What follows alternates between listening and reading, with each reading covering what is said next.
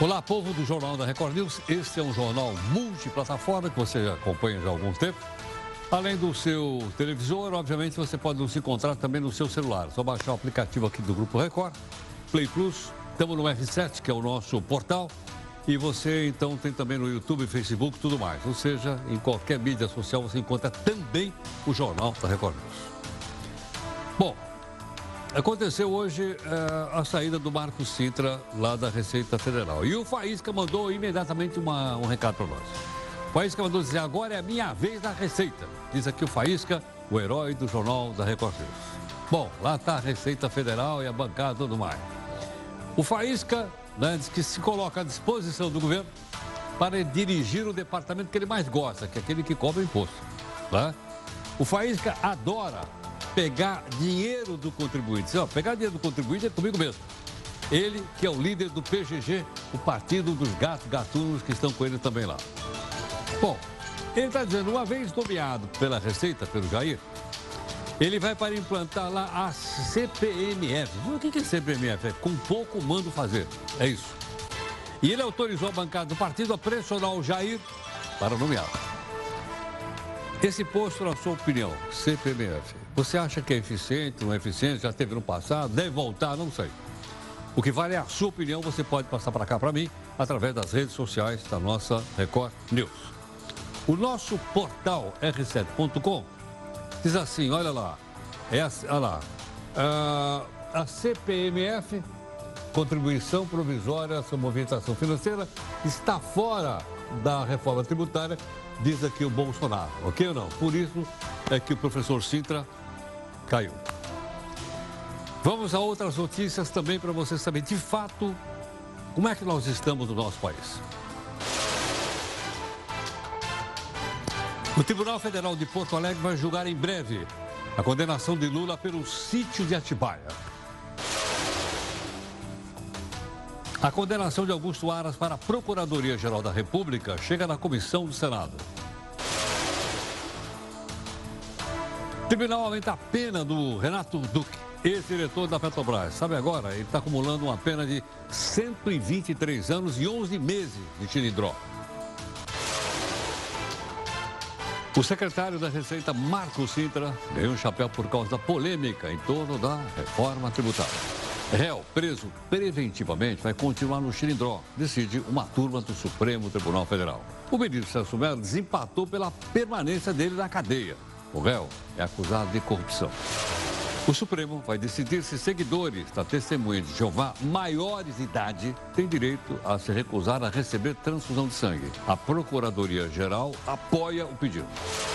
Um casal perde a guarda do filho por impedir que a criança recebesse tratamento contra o câncer. O poder dos pais vai a tanto ou você acha que a justiça acertou?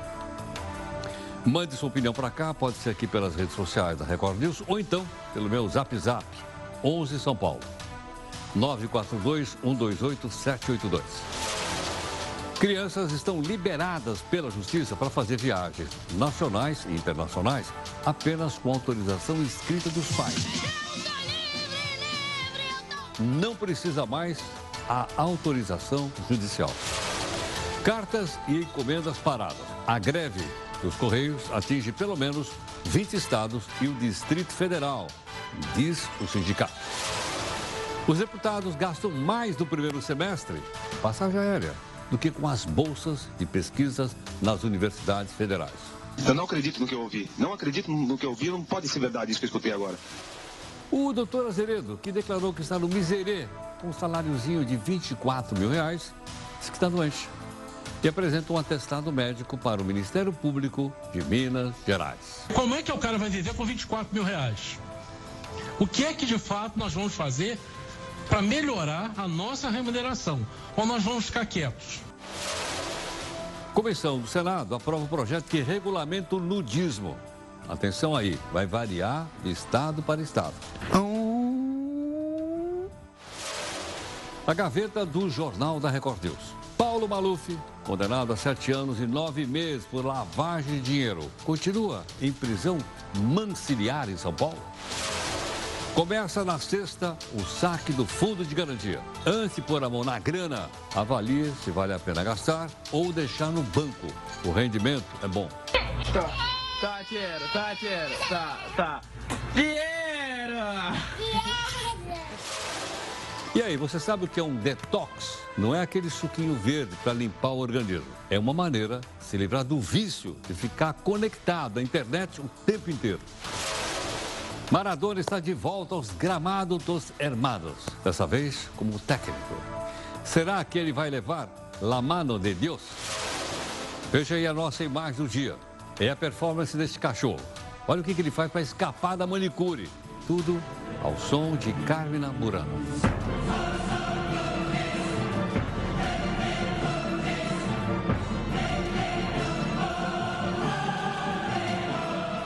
Não esqueça que o Jornal da Record News é o primeiro jornal em multiplataforma. Por meio delas você participa das lives, participa da live das 10 e pode cobrar da gente busca de isenção e busca de interesse público.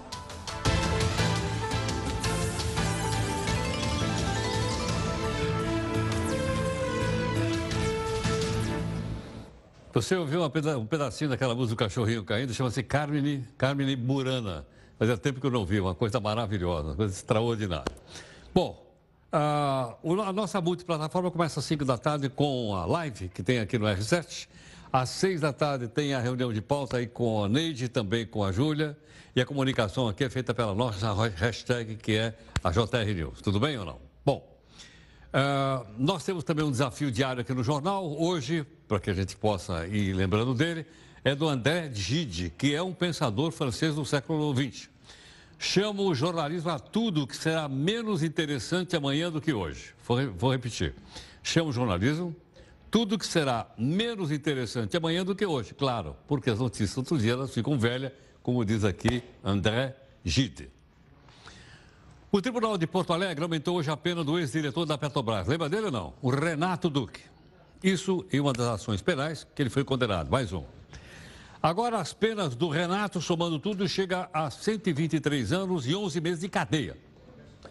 Apesar de não ter fechado acordo de delação premiada, o Duque chegou a confessar crimes que envolveram a operação de propinas para integrantes da alta cúpula do PT, como Lula, Zé Dirceu e o próprio Palocci. O Duque está preso desde fevereiro de 2015. Bom, vamos aqui à notícia que agitou o noticiário todo a tarde inteira. Qual foi? O economista Marco Sintra, professor Marco Sintra, não é mais o secretário especial da Receita Federal. Ele foi demitido hoje por ter defendido uma ideia que o próprio governo rejeitava. Qual é?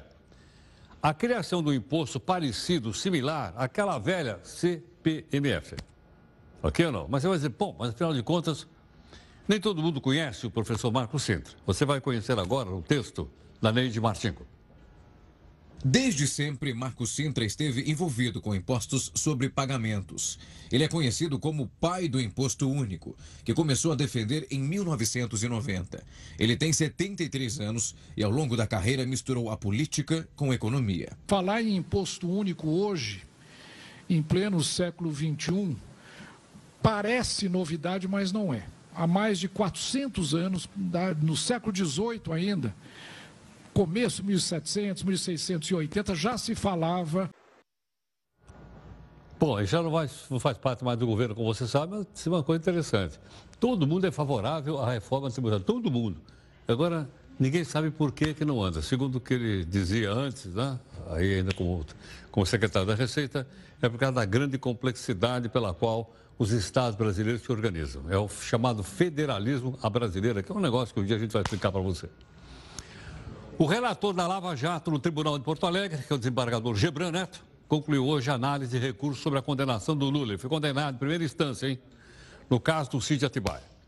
O desembargador levou quatro meses para elaborar o voto. No caso anterior, que foi aquele triplex, ele levou 90 dias, portanto, três meses. Agora ele mandou o processo para o revisor, que é um outro desembargador chamado Leandro Paulo. Que é para o pessoal, neste momento, é, manter a calma, avaliar se é o momento de se aposentar ou não. A reforma, tudo indica que ela será aprovada, mas ainda não foi aprovada, então ela ainda não entrou em vigor. O que está em vigor são as regras antigas e o que a gente percebe muitas vezes é uma correria desenfreada para tentar se aposentar dentro daquilo que ele tem hoje, que ele acaba muitas vezes fazendo essa opção e aí acaba tendo um prejuízo e uma vez aceito a aposentadoria não tem muito mais o que se fazer. Fato é, se o sujeito, seja ele homem ou mulher, já atingiu o direito a se aposentar dentro das regras atuais, dentro da legislação que se coloca hoje, essa pessoa não precisa se preocupar, porque ela tem aquilo que nós chamamos de direito adquirido, tá? Então acho que esse é o primeiro ponto importante aí a nós destacarmos. Agora, posteriormente à reforma, nós vamos ter uma exigência de idade, passando a ser 65 para o homem e 62 anos para a mulher. E também tivemos uma outra alteração, que é o tempo mínimo. Hoje, nós temos que, com 15 anos mínimo de contribuição, o sujeito conseguiria se aposentar. Agora, para o homem, isso aí aumentou. Essa exigência, ela irá ainda, ressaltando mais uma vez, não está aprovado, ela irá para 20 anos. E aí se estabeleceu uma regra de transição, que a cada seis meses irá aumentando até ele atingir os 20 anos, que dará mais ou menos lá em 2029 e aí, nesse momento, ele vai poder se aposentar, se assim ele quiser. Vai ser importante também fazer o cálculo, porque, veja, hoje nós temos uma forma de cálculo e com a aprovação da reforma, isso também será alterado. Bom, então as pessoas que têm o chamado direito adquirido hoje, pessoas, por exemplo, que contribuíram 35 anos o homem, 30 a mulher. Contribuição. Parece irrisório mas essa alteração, tanto na idade dele quanto em um ano a mais de contribuição, significa, dentro de cálculos aí que a gente faz, um aumento para ele, em média, de 7,5% a 8% naquilo que nós chamamos que é a renda mensal do benefício, né? a renda mensal inicial. Então, é, eu até suplico, de certa forma, para quem está nos acompanhando, mantenha calma, procure se informar para verificar qual é o melhor momento para você se aposentar. Nós teremos regras de transição, essa que nós estamos falando hoje especificamente. É uma regra de transição com base na questão da idade e na exigência do tempo de contribuição mínima, mas ao todo serão cinco regras de transição.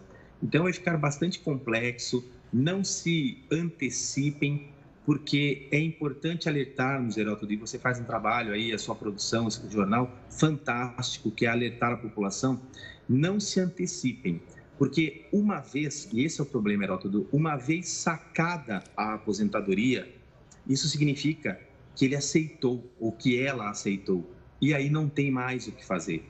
Por isso que tem que ter muita calma, porque é algo, em tese, para sempre, né? até que venha aí a morte. Ou seja, quando, se for aprovado, então, agora em duas votações lá no Senado, e ela for promulgada pelo próprio Congresso Nacional, ela entra em execução. As, as mudanças não vão ser bruscas. Tem, o, não é tem também que ter o, o, o presidente, né? Ah. O presidente precisa também aceitar, né? Ah. Ele sancionar, perdão, precisa sancionar a, a, a PEC e aí sim vai para ser para entrada em vigor. Entendo. Mas a mudança não é brusca, é? Não, não. A gente tem um prazo para que isso entre, entre em vigor. Eu, nós estamos em, em Está aí, portanto, mais uma explicação. E dúvida, entra lá, baixa no celular lá, meu INSS. Ou então, se porventura quiser fazer aqueles cálculos fácil, como ele falou, não é precisa correr, não. Entra lá no inss.gov.br, tem lá um, é, uma coisinha, você coloca lá quantos anos você contribuiu, quantos anos de idade você tem, e você vê então qual é a melhor regra de transição. Você, você viu o, o detalhe que ele deu lá? Ou seja, hoje tem o tal do fator previdenciário. Então a pessoa diz, bom, mas eu estou mais jovem, eu já contribuí 35, eu vou correr lá. Precisa ver se esse é o melhor momento, porque com o fator previdenciário, por causa da idade, ele puxa o valor da aposentadoria para baixo. Deu para entender ou não? Ele disse, às vezes, por causa de dois, três meses, você perde 7 a 8% do valor da aposentadoria que vai receber dali para frente. Então, vamos dar uma olhadinha lá, ok? Olha, um casal perdeu a guarda do filho por impedir que a criança recebesse um tratamento contra o câncer oncológico. Na sua opinião, o poder dos pais vai é, vai a tanto que de, de proibir, ou você acha que a justiça acertou? Ok ou não? Esse é o tema para você opinar aqui na nossa primeira live desse jornal multiplataforma.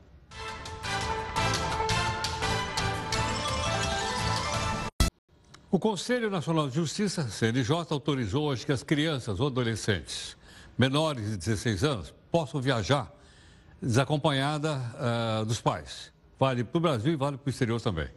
Para isso tem que ter uma autorização escrita pelos pais. Ok? Não, não precisa mais a autorização judicial. Mas detalhe, a autorização dos pais tem que estar com firma reconhecida. Nós temos ainda firma reconhecida no país. Nós sempre temos mostrado aqui para você no jornal aqui da Record News a viagem dos nossos dedicados deputados federais, ok? Não. Está no portal da Transparência, se você quiser ver lá também, você pode. Mas nós queremos chamar a sua atenção, porque não tem grana para a Bolsa de Estudo, mas tem grana para viajar. Como é que pode? Dá para entender ou não? Então vamos lá, deputados federais entre 22 e 27 de agosto. Onde eles foram? Eles foram para os Jogos Pan-Americanos, para, para Pan-Americanos de 2019 que foi em Lima, Peru, que você, aliás, viu a belíssima cobertura que foi feita aqui na Record News. Muito bacana. Bom, vamos ver quem é que foi passear lá no Peru. Vamos virar, aqui está. Deputado Júlio César Ribeiro, deputado Roberto Alves e deputado Vavá Martins. Os três foram lá e tal. Né? Aproveitaram e tal para tomar um pisco, que é uma bebida que dizem peruanos ou chilena, e também comer o ceviche, né? que é aquele peixe cru que é cozido só no, no limão. Aliás, uma delícia, é muito bom. É muito bom.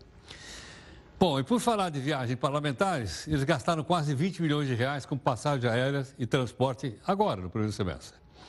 Quanto é 20 milhões? Bom, 20 milhões ultrapassa a verba destinada ao financiamento de material de trabalho, equipamento e insumo para pesquisa científica no Brasil.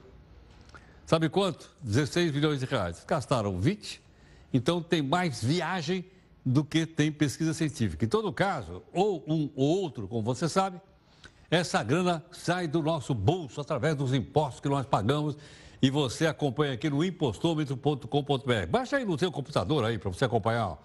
Pagamos então 1 trilhão 709 bilhões de reais. Estou desconfiado que nós vamos chegar, nós estamos em setembro, quando chegar em novembro, vamos estar com mais de 2 tri aqui, pode ter certeza. Bom, é, claro que é, isso né, a gente vai dar com detalhes.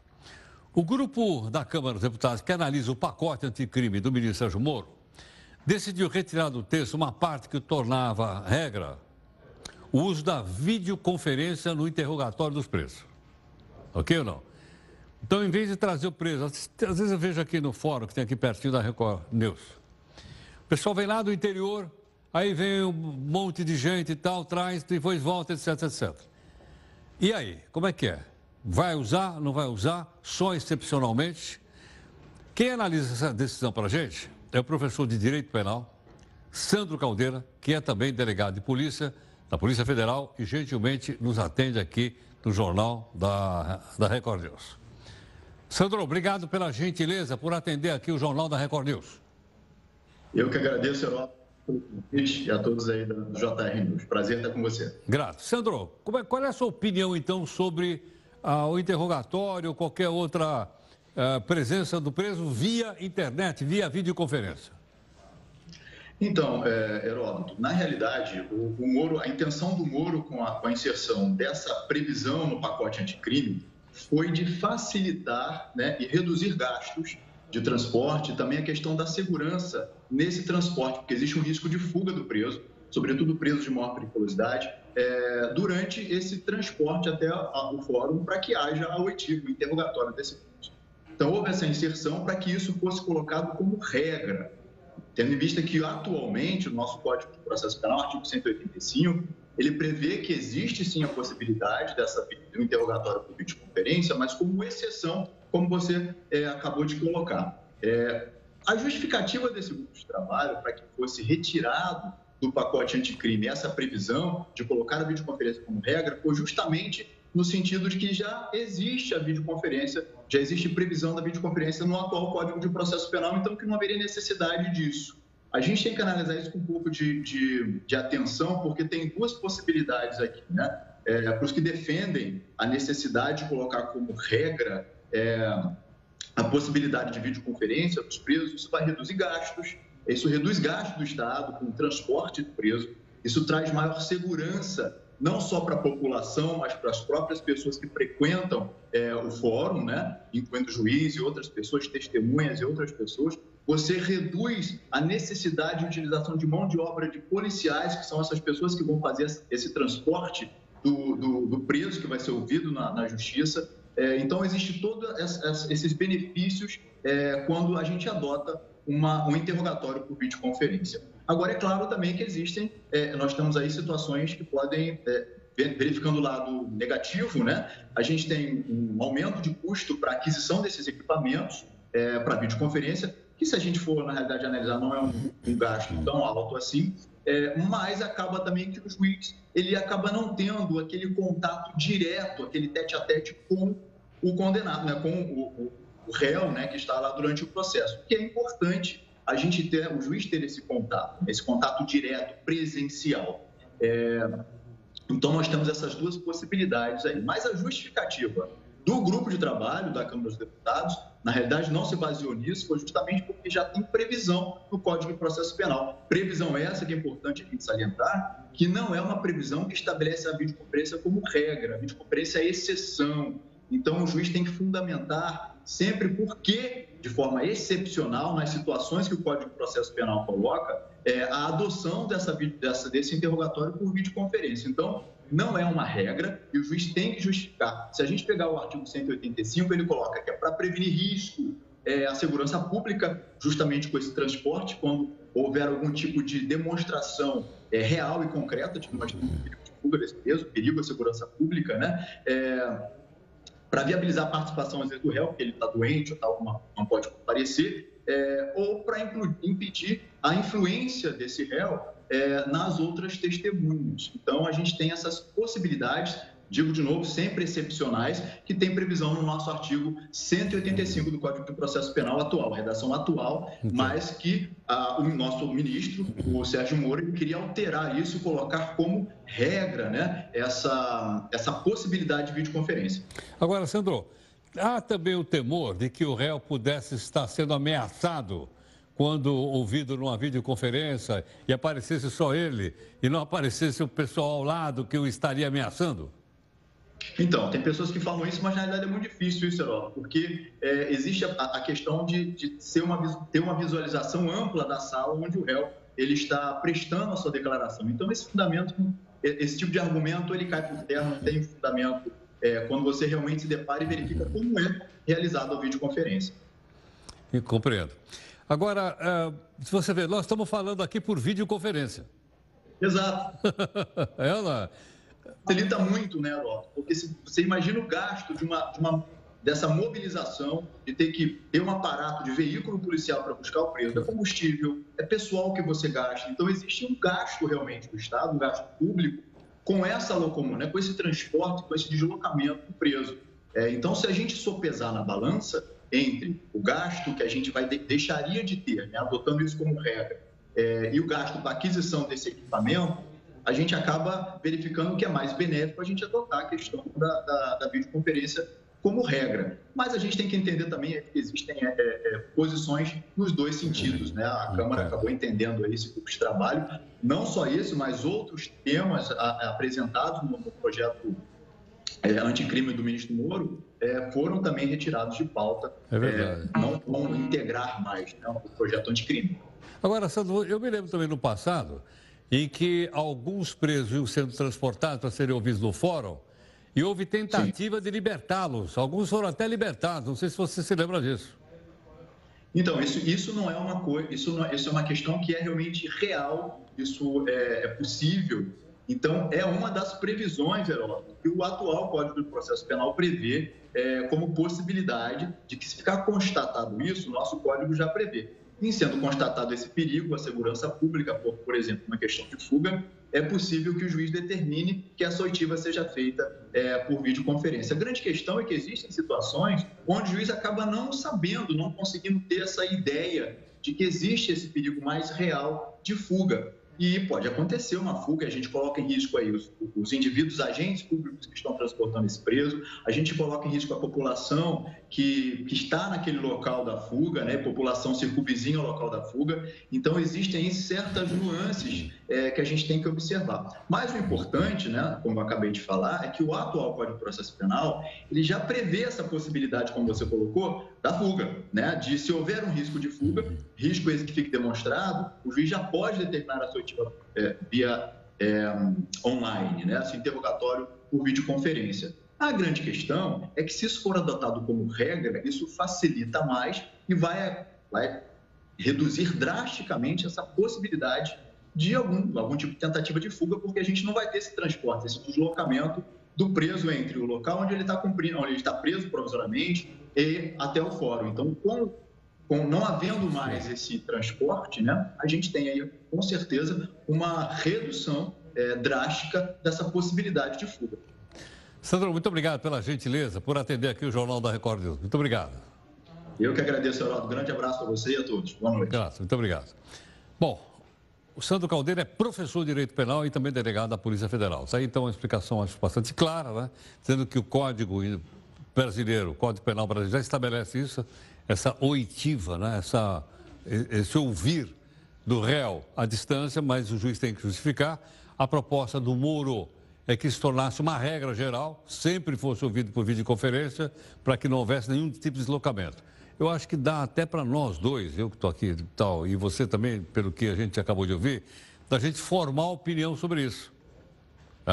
Eu formei opinião em cima do que ele falou. Espero que você também tenha formado a sua. Uma das nossas missões aqui é justamente trazer pessoas que expliquem, como ele explicou, de maneira clara, didática, e a gente vai formando opinião, ok ou não? Espero aí.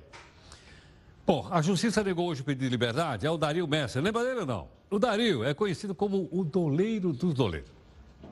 Messer está preso desde julho, foi preso em São Paulo, denunciado pelos. Ele estava na casa da namorada dele né, dos crimes de lavar dinheiro, evasão de divisas e participação em organização criminosa.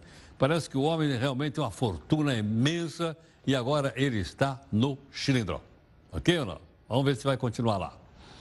Bom, você opina sempre aqui no jornal, nós vamos então para a nossa segunda live para você fazer então a sua participação, como sempre, não esquece que tem live também 10 da noite.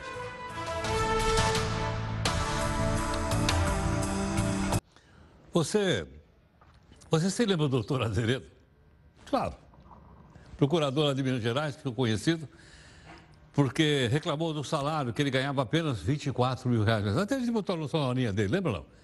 24 mil reais são apenas 24 salários mínimos.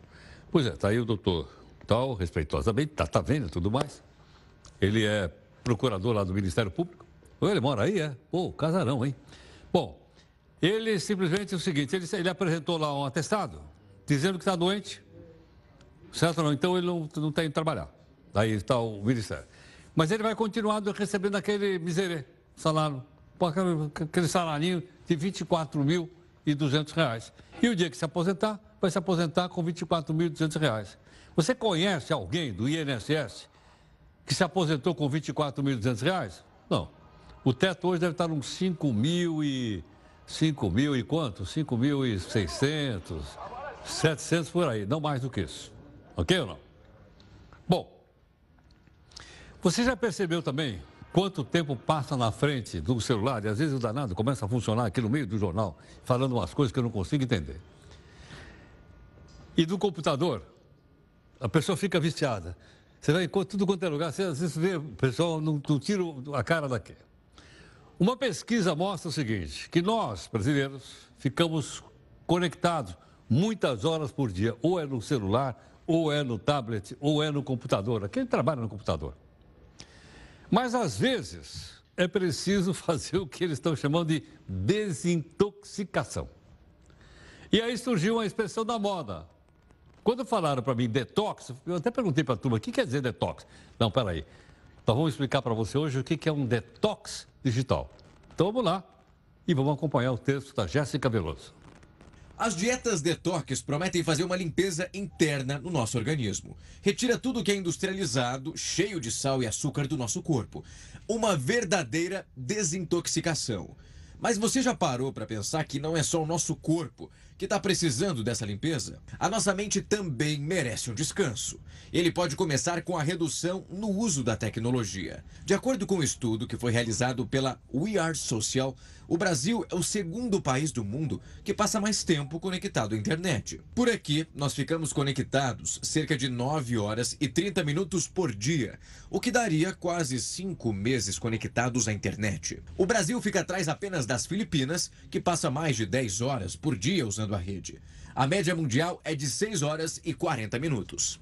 Uau! Mas é preciso dar um momento relax para nossa cabeça, fazer uma verdadeira detox digital. Especialistas afirmam que ser menos fissurado pela tecnologia ajuda a aliviar o estresse e também a se conectar com a nossa realidade. A gente orienta assim: faça o necessário, use a rede social para trabalho, para estudo, para as coisas necessárias, mas sem viver em função da internet da rede social. Isso gera quadros de ansiedade, geram compulsão e vício que são muito prejudiciais para a vida da pessoa. Existem algumas dicas de atitudes simples e que te fazem perder menos tempo colado ali na tela do celular. A primeira delas está ligada às notificações dos aplicativos. Dá para desabilitar essa função do seu celular, viu? Assim a pessoa não recebe as notificações e fica livre daquela ansiedade de ler e responder as mensagens. Outra dica é tornar o celular menos atrativo. Tá, só que como que a gente faz isso? As cores dos aplicativos e das notificações são escolhidas por serem muito chamativas. Isso faz com que a gente se sinta atraído. Mas as empresas já pensaram nisso e deixaram à disposição um jeito de mudar a cor da tela para o preto e branco. Em alguns celulares, essa configuração é chamada de bem-estar digital. Tirar o carregador do celular do quarto também faz parte dessas diquinhas espertas. Assim você vai ganhar mais tempo para relaxar longe das luzes azuis ali das telas. E isso te obriga a dormir mais tranquilo, sem ter o aparelho ali do ladinho. O detox digital também acontece quando aproveitamos mais os momentos sem ficar tirando fotos e fazendo vídeos o tempo todo. Inclusive nos encontros ali com os amigos e durante as refeições, por exemplo. Sempre oriento os meus pacientes a tentar desconectar um pouquinho de internet, de redes sociais e viver a vida realmente, sem tentar capturar imagens, viver uma vida mais virtual do que real. Não se trata de colocar um ponto final na nossa relação com o digital. Pelo contrário, o detox ajuda a ter mais consciência do tempo que a gente gasta e daquilo que se deixa de lado por estar sempre no mundo virtual. Você é daqueles que também, eh, quando dorme, coloca o celular debaixo do travesseiro ou não? Bom, tem mais uma questão que envolve as organizações de uma maneira geral e também as organizações públicas, por que não? São situações chamadas de assédio moral que eu estou falando do ambiente de trabalho. Estou falando mais do lado moral e, do, e não do lado sexual. Por que razão? Porque o assédio moral entre colegas pode acontecer, pode acontecer por parte do chefe também. A gente vai conversar um pouco sobre esse assunto né, com o nosso convidado, que é o doutor Júlio César Conrado, que é advogado trabalhista da FNC Advogados. Gentilmente, ele está aqui para participar conosco, então, do, do jornal. Júlio César, muito obrigado por atender aqui o Jornal da Record News. Júlio. Eu que agradeço, é uma grande honra, Heroto, poder participar junto contigo. Obrigado. Júlio, ah, suponha que um funcionário de uma empresa ah, ah, chegou à conclusão que ele está sofrendo um assédio moral. As empresas hoje têm um departamento onde os funcionários podem ir lá eh, denunciar essa situação? É, grandes corporações, empresas é, é, de média e grande porte, hoje já tem, já prevêem e tem como minimizar e tentar combater a incidência desse fenômeno que a gente vê cada vez mais recorrente dentro do, do meio de trabalho, com áreas de compliance e mesmo de RH específica para atender os seus, os seus funcionários é, com queixas a esse, esse, por esse caso. Né? Júlio, funcionário que vai lá e conta essa situação corre o risco de ser demitido? Ah, dificilmente, dificilmente, Heraldo, porque hoje, hoje se tem uma, uma cultura diferente do que se praticava há tempos atrás e, na realidade, a, a, a empresa tem interesse em que uh, todas as engrenagens funcionem de uma maneira eficaz e quer evitar a propagação desse tipo de, de, de comportamento de alguns, de alguns segmentos do, de funcionários e, e, trazer proporções maiores aí de prejuízos para a empresa. Agora, Júlio, suponha que isso aconteça. Uh, uma ação como essa corre na Justiça do Trabalho ou na Justiça Civil? Na Justiça do Trabalho. É a justiça competente para analisar esse tipo de demanda. E a gente tem verificado, infelizmente, que tem aumentado assim drasticamente o número de ações versando sobre é, queixas de, de, dano moral por, por assédio de colegas, de chefes e de afins. E o que é que ele reivindica lá no do Trabalho? É a volta ao emprego caso ele seja demitido? É, é, é, na, maioria, na maioria das vezes é uma reparação a, é, a, título de indenização por o transtorno que ele é submetido, né? É, transtorno esse é, psicológico e às vezes até mesmo físico, né? Com implicações de desencadeamento de doenças já pré-existentes que vão se manifestar de forma efetiva em função desse quadro de quadro de, de, de, de assédio que é exposto ao funcionário. Júlio, é, é, também a definição do assédio, principalmente de caráter moral, ele não é um pouco subjetivo? Um juiz pode entender que é um assédio, o outro pode entender que não? É, na realidade, hoje já se tem bem delimitado é, esse tipo de conduta. Ah, obviamente, vai depender, tudo vai depender de prova dentro do curso do processo para que se, se, caracterize sim a, a, procedência da ação lá de dano moral. Agora, é, hoje o, o, o, Judiciário tem tomado um cuidado especial em relação a isso e, e analisado todas as questões com um prisma bem, bem crítico, obviamente, é, é, não prestigiando ações é, meramente é, é, especulativas, mas dando um, um, tratamento diferenciado para essas que realmente se caracterizam a, a o, o assédio aos funcionários, que infelizmente ainda se, se vê em grandes proporções. Agora, geralmente isso acontece do chefe em relação ao subordinado ou subordinada?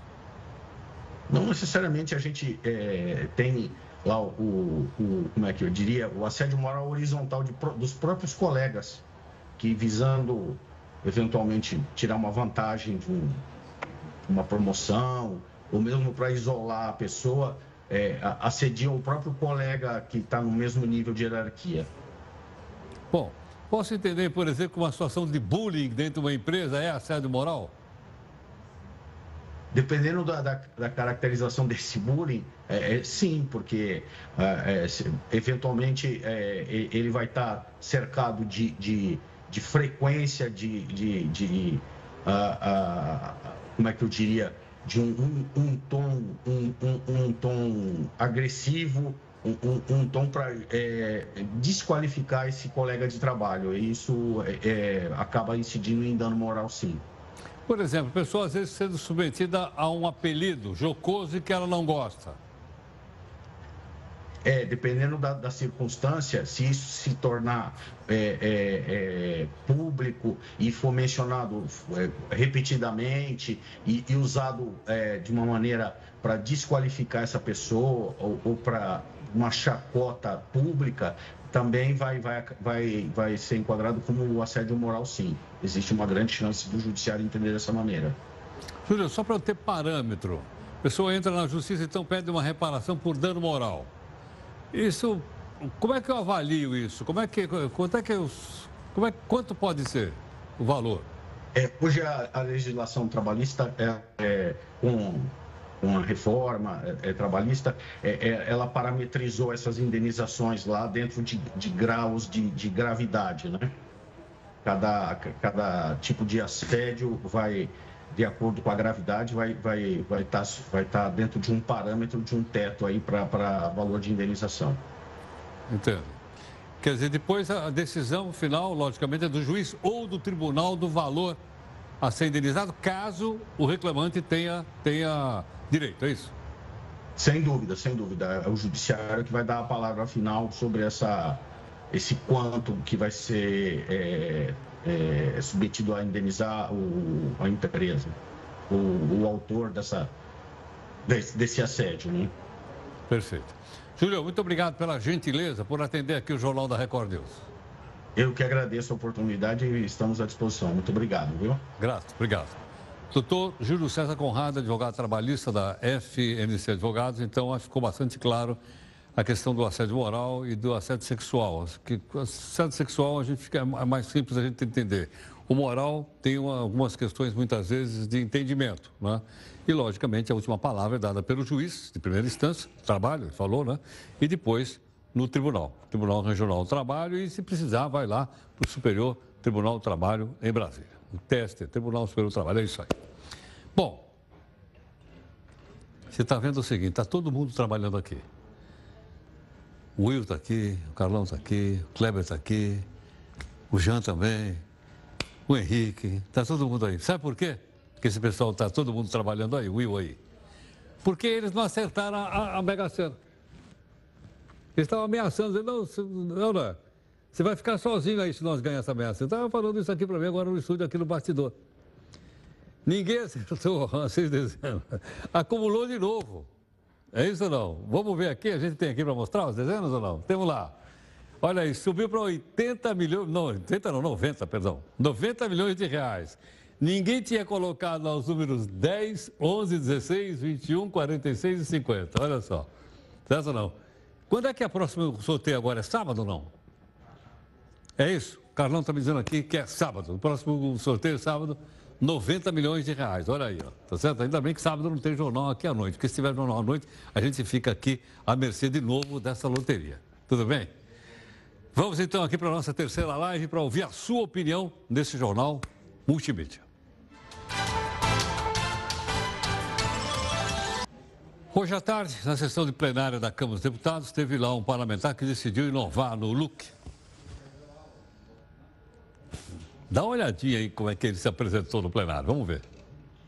Estou usando justamente para chamar a atenção que nós temos que ser patriotas como nunca, porque o Brasil é um dos poucos países no mundo que não permite que seus concidadãos usem a bandeira a hora que quiserem.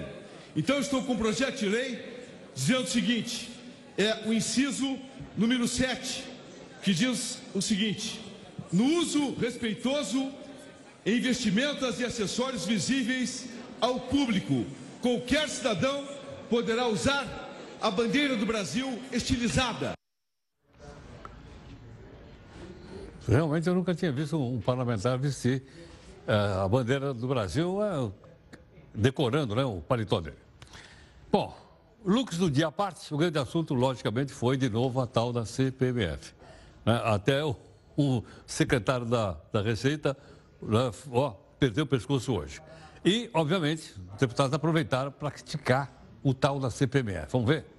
Enquanto isso, ninguém pensa em passar uma reforma tributária que imediatamente taxe lucros e dividendos, grandes heranças, grandes fortunas Juros sobre o capital próprio. Isso aí ninguém fala aqui. Bom, também o deputado Henrique Fodan já intimou o presidente da Câmara a dar uma solução. Pedir ao líder do governo que ele venha à tribuna e esclareça se o governo Bolsonaro está de fato defendendo ou não o retorno de um imposto semelhante à CPMF. Pelo que eu entendi, não está. Tanto que o Marco Sintra perdeu a cabeça porque defendeu, ok? A segunda turma do Supremo negou a revogação da prisão preventiva de um vereador de Cabedeiro, na Paraíba. Vereador na Paraíba. Ele é acusado de integrar um esquema de corrupção lá na, na cidade dele. A defesa apontava a existência de excesso de prazo na prisão preventiva. Estava preso há um ano e meio. Mas, segundo o relator, que é o ministro Faquim, o caso envolve organização criminosa com a atuação de autoridades da prefeitura lá e da Câmara Municipal. E que os delitos só pararam de acontecer depois que esse cidadão ficou preso, está lá na cadeia. Então, por esse motivo, por 3 a 2, são cinco, né? Cinco ministros da turma, 3 a 2, ele vai continuar no Xilindró. Certamente, você já ouviu falar no efeito chamariz. É um truque que as empresas usam, né? Para o cidadão comprar o produto mais caro, não mais barato. Gustavo, como é que esse tal de chamariz funciona? Explica aí pra gente. Olá, Heródoto. Vamos supor que você vai comprar um suco e no cardápio tem três opções. O pequeno, que custa R$ reais. O médio, que custa R$ 6,50. E o grande, que sai por 7 reais. Qual opção você escolhe? Muita gente, por causa da pequena diferença entre o médio e o grande, acaba escolhendo a opção mais cara por achar que compensa mais. Esse é o chamado efeito chamariz. Isso acontece quando uma terceira opção menos atraente faz com que você pague mais do que pagaria racionalmente. Essa estratégia mostra como o nosso julgamento pode ser facilmente influenciado dependendo do contexto em que os fatos são apresentados. O truque está presente no nosso dia a dia e pode, por exemplo, influenciar o nosso voto ou na decisão de contratar alguém. Até na hora de paquerar na internet, esse truque pode influenciar. Às vezes o match só acontece porque a pessoa que apareceu antes era menos atraente. Além disso, estudos recentes mostram que os hormônios também podem influenciar na hora da compra. Altos níveis de testosterona, por exemplo, tornam a pessoa mais impulsiva e, portanto, pode acabar mordendo a isca. O efeito chamariz mostra que, na hora da dúvida entre duas opções, uma terceira pouco atraente pode fazer você olhar com outros olhos para as outras duas. Heródoto, é importante sempre pensar se a opção escolhida vai atender às suas necessidades ou se você acabou se distraindo com uma alternativa pouco atraente, que estava ali de propósito, para você acabar escolhendo pela mais cara. É uma, é uma ação de marketing, é legal, é legal, é moral, é moral. Mas a gente tem que ficar atento realmente para a gente não ser levado, às vezes, comprar coisas que a gente não precisa. Muito obrigado aqui em nome da nossa equipe de técnicos jornalistas, você está acompanhando aqui o nosso jornal multiplataforma. Nós temos o Himalaia para você e temos também, aqui na Record News, o Jornal da Record, com Celso e Cadriana com uma opção de notícias importante para você. Aqui no encerramento de hoje, é para quem evita a conversa chata. Um estudo mostrou que seis em cada dez pessoas aqui fingem usar o telefone para não precisar falar com o cara. Não. E eu pergunto assim, e aí? Você também pega o telefone e tal e diz assim, não vou falar com esse cara, vamos ver aqui.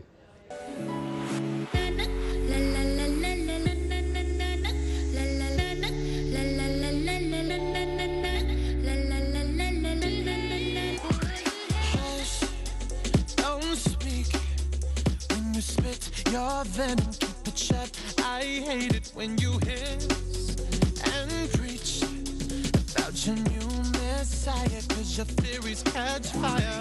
I can't find no silver lining. I don't mean to judge, but when you read your speech, it's firing.